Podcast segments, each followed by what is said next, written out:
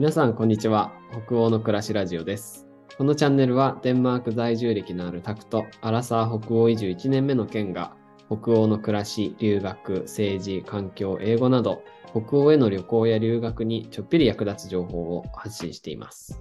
ぜひコーヒーでも片手にのんびりお楽しみください。よろしくお願いします。よろしくお願いします。今日は29回目ですね。はい。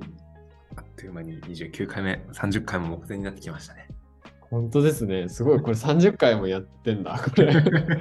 もうこれ節目節目で毎回この話題になっちゃうんですけどね。うんねすごいよね。あのーもうすぐゲスト会もね、なんとなくちょっと構想を練っている感じなんで、よければお付き合いくださいっていうところですかね。ぜひぜひ次はどんな方が来てくださるのか、うん私たちも楽しみにしてます。そうです。も楽しみです。はい。いやーあのー今回は、ケンさんが北欧に行って、ちょうど2ヶ月ぐらい経ったっていうところで、はい。ちょうどに、ちょうど、ちょうどちょっと2ヶ月経ちま2ヶ月ちょっと経ちました。ちょうど2ヶ月と2日経ったみたいな感じで、あのーここまでの振り返りと今後の展望みたいな話ができたんじゃないかと思うんですけど、はい。どうですかね。ね。いやー、2ヶ月、2ヶ月、正直言うと2ヶ月がもう長くて長くて、あのあ、そうなんだ。いいい意味で、こんだけいろんなことがあったのに、まだうん2ヶ月しか経ってないのかっていう、なんかその。驚きが、一番強いですね。うんうんうんなんか、うん、2ヶ月前とかはね、本当にまだあのコペンハーゲンについて、うん。うん。重いキャリーゴロゴロ引きずって歩いてて、そうだよね。まあパスポートをバスの中に忘れたりとか、ありましたね。そんなことも。うん、なんかまあ今はね、もうだいぶあのせこっちの生活にはまあな慣れたというか落ち着いてきて、うんうんまあ、本当になんかここでこの今あのデンマークのハハウンソっていうすごい田舎の方に住んでるんですけど、うんそこでまあゆっくり過ごしているんですけど、うん。うんまあ、その生活をなんかこう楽しみつつやっぱ時折あの日本人の方が結構視察とかうん。北欧の教育に興味があったりとか、そういうので結構来られる方も多くてうん。なんかそういうこ方たちと話してるとやっぱりこうなんだろう北欧に、まあ、自分自身も4年前に北欧に魅了されてあの、うんそれでここに今来ているのでなんかまたその人となんかににこうその経験を今この人たちはここでされてるのかちょっともうすごくなんかこう感慨深かったりうん。してますね。なんか4年前に、ケンさんが北欧に来て、こう出会った日本人とかの立場に今、ケンさんが立って。あそうですね。うんん。そうなんだ。この2ヶ月でなんか、特に、なんていうの、これは良かったなとか、学びだったなみたいなとかってあるんですか？これはよかった。そうだな。まあ、一つ目は、やっぱり、本当にこっちに来てよかったなっていう、このなんか、あの、思いがすごく強くて、うんうんうん。結構その、やっぱ4年前とかだったんで、来たあの最後に来たのが、うん。結構こう思い出補正というか、デンマークすごい、い綺麗なところってなんかこう自分の中で思い出補正がかかりすぎて逆に来る直前ちょっと不安だったんですよね。そのはいはいはいはい。来てみ、なんかその、前は初めてだったからよく見えたけど、もしかすると今見るとなんか、あれ？なんか思ったよりいまいちだな、みたいな風に思うかもしれないっていうのが思ってたんですけど、でもやっぱ来てみたら、あの、ちゃんとなんか、あ、やっぱり、ここは本当にいいとこだなって、なんかこう、あの自分でもな何度何度来ても感じるんだなっていうのをやっぱ、へえ。それはすごくなんかこう、ここに来て住んでみてよかったなって思うことすごい。の一つですね。うん、それって何が違うんですかね？今までの研鑽と今の研鑽と。なんですかね？なん、なんだろう？まあでもやっぱり、な、なんですか？なんか自分の、この、なんだは肌感に合う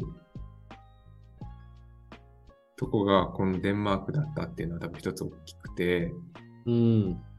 なんだだから逆に今までがちょっとあ合わなかったってなかったのかもしれないとちょっと思ったり。合わなかったんですか今まで 自分はもしかするとあんま変わってないのかもしれないです。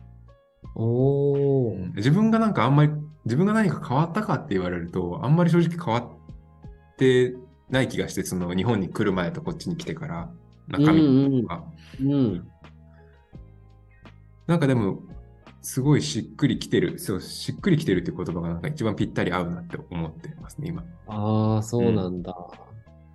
ケンさんにはじゃあぴったりの場所って感じなんですかね。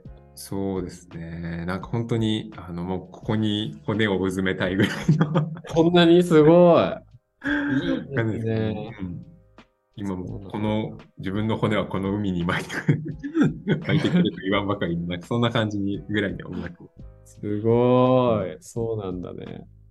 何がそんなにフィットするんだろうっていうのもすごい気になるな、でも。あもうでも本当ね自分もこう2ヶ月ぐらい結構やっぱ聞かれるんですよねそれを でもああ、そうかそうか。わわわかんないっていうかでもなんですかやっぱりあの自分の性格的に結構のんびりうん。してるのが好きなうんん。で、のんびりとかあと穏やかにとかうん。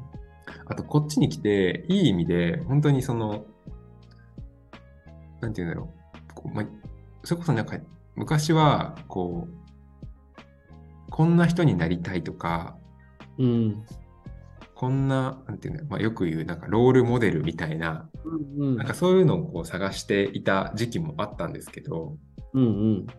なんかこっちに来て、もうなんかその、自分と同じように住んでる人日本、えっと、日本で、それこそこう、えーい一般企業に就職をして、うん。えー教員をやって、えーうん。フリーランスやって、今こっちに来て、で、こっちに住もうとしてるみたいな人っていうのが、もう正直いな,、いない、ほとんどいまあ、ないいないだろうね。本当にいい意味で、なんかこう、ロールモデルを探さなくなった、その自分のこんな人になりたいっていうのを探さなくなったので、もうなんか自分で作っていく、自分が今、なんかこう、なんて言うんだろう、自分の、なんだろう、人生のうんうんうん。切り開いていく。切り開いていくんだ、みたいな、なんかこう、いい意味ですごくポジティブになれたっていうのは、めちゃくちゃいいっすね、それ。それはすごくなんかこう、大きかったのかなって思います。なんか、やっぱり日本にいた時ちょっとこう、こういう風にとか、こんな風になりたいみたいな、ちょっとこう、理想像みたいなのもあって、まあもちろん今もあるんですけど。なんかでもそれはこう、誰かこう身近な人とかそういうのではなくて、ここういう風に自分はしたいなっていうところから来てるものな感じがしてて。それがすごくなんか心地いいのかもしれないですね。そうか。